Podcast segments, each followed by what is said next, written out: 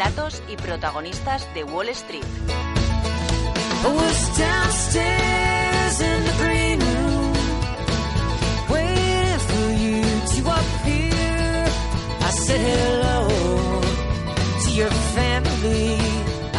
Bueno, nos acercamos a ese mercado americano que consiguió ayer cerrar con alzas. Eh, Alexis Ortega, socio director de Finagentes Gestión. Buenos días. ¿Qué tal, Ana? Buenos días.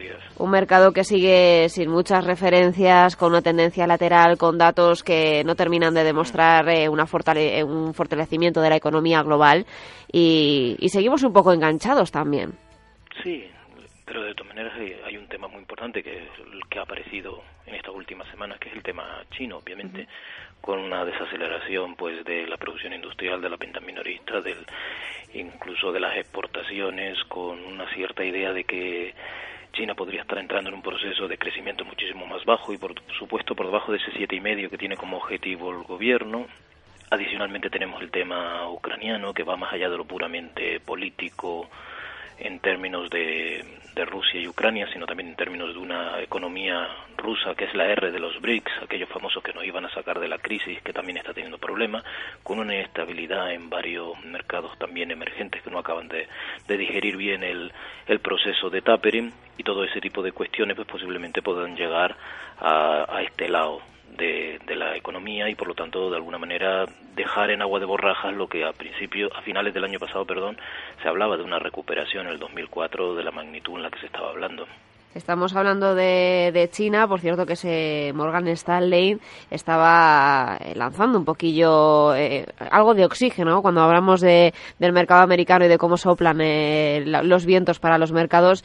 Morgan Stanley en teoría estaría intentando inflar un poquito los ánimos con respecto a esas acciones chinas. Dice que mantiene su recomendación de compra y que es un país en el que sigue confiando porque asegura que la preocupación creciente de los mercados por esa segunda economía es injustificada.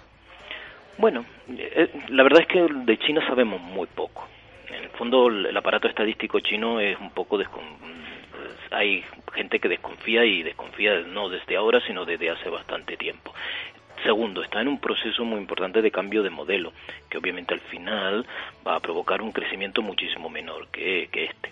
Pero por encima de todo este tipo de cuestiones vemos, por ejemplo, la caída del precio del cobre. Es un indicador estimativo muy importante, puesto que al final estas, estas industrias, o sea, estas economías muy en donde su industria se basa en el consumo muy potente de materias primas, pues obviamente una caída del precio viene a indicarnos que hay una menor demanda y si hay una menor demanda es que posiblemente hay una menor producción y si hay una menor producción pues posiblemente hay un cierto grado de desaceleración. Por lo tanto, yo no desdeñaría la idea de que la economía china pueda estar entrando en un proceso de desaceleración. ¿Cómo vamos a aceptar? Si eso es bueno o eso es malo, ya eso es otro tema. Pero desde luego el modelo que ahora mismo tenemos no es el que de alguna manera hemos estado eh, intentando cambiar. El modelo el que hemos tenido hasta la crisis es unos países, vamos a decir, emergentes que ahorraban, enviaban dinero a los países desarrollados que gastaban. La verdad es que estos, a estos países emergentes se les pide ahora que ahorren menos, por lo tanto van a suministrar menos menos flujo de ahorro al mundo y sin embargo en Occidente no hemos hecho nuestros deberes, que consiste en pedir menos ahorro, es decir, gastar muchísimo menos, reducir nuestro nivel de gasto. La verdad es que hemos seguido manteniendo nuestro nivel de gasto y lo hemos hecho a través de un endeudamiento. Como al final no casa menos flujo de, de, entrada de dinero y nosotros seguimos pidiendo más dinero porque la deuda prácticamente pública y privada, más bien la pública, aunque la privada no ha caído, pero la pública se ha duplicado prácticamente en todos los países desarrollados, tenemos un problema, los tipos debían haber subido. Entonces, ¿qué hacemos? Los bancos centrales se dedican a manipular los precios de, de los activos para mantener los tipos artificialmente bajos.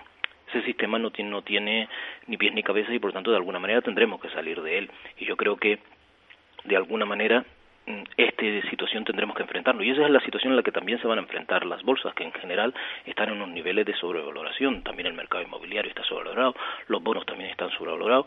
Y encima ahora, cuando parecía que el más ortodoxo de todos los bancos centrales, que era el Bundesbank dentro del Banco Central Europeo, nos dice que se va a sumar a la juerga de la manipulación de los tipos de, de interés pues no sé si realmente estamos entendiendo qué es lo que tenemos que hacer o sencillamente queremos vivir en el mundo del ayer intentando seguir haciendo trampas para que no nos demos cuenta cuál es la situación real.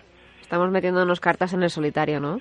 Sí, directamente. Y ese es el gran problema, la aceptación de la realidad de un nuevo modelo en donde no los actores principales que hasta ahora han estado funcionando van a tener que tener un segundo papel. Incluso esta nueva reedición de la Guerra Fría no es más que un intento de volver otra vez al pasado, cuando posiblemente ni Rusia ni Estados Unidos son ahora los, los elementos, bueno, Rusia desde hace muchísimo tiempo, pero quiere volver otra vez a tener un cierto papel que no, que no le corresponde y posiblemente los actores son otros, son una Europa que debería ser muchísimo más autónoma y sobre todo lo más importante, una China que debe dejar de estar en ese segundo plano en el que está y pasar a un primer plano pasar a un primer plano en el caso de Asia y me gustaría también hacer una reflexión con usted, si me lo permite, Alexis, sobre el Bitcoin. Eh, la Hacienda norteamericana actuaría contra ese mercado negro del Bitcoin. Dice que se aplicarían esos principios generales de impuestos a las transacciones con propiedades. Parece que no se, no se convertiría en una divisa, por tanto, a efectos de Hacienda.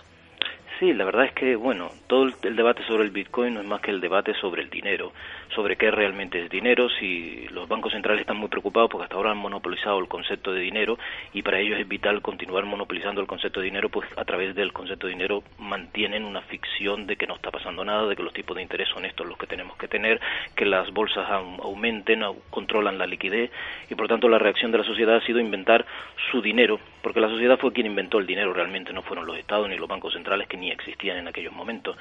Por lo tanto, de alguna manera es lógico que el Estado de alguna manera esté buscando poner obstáculos a, ese, a esa reacción de la sociedad ante la malversación de, de, los, de las propias instituciones y por tanto este no es más que un ataque más. La verdad es que no sé si el Bitcoin sobrevivirá, pero desde luego lo que sí sé es que vamos hacia un nuevo concepto del, del dinero y las divisas o las criptodivisas, estas divisas digitales, van a jugar un papel muchísimo más importante a pesar de que se les pretenda poner todos los palos en las ruedas que se quiera. Pues pendientes entonces de ese Bitcoin y de todas las noticias que vayan surgiendo. Alexis Ortega, socio director de Finagentes Gestión. Muchas gracias por estar una semana más explicándonos lo que está sucediendo en los mercados. Hasta la próxima.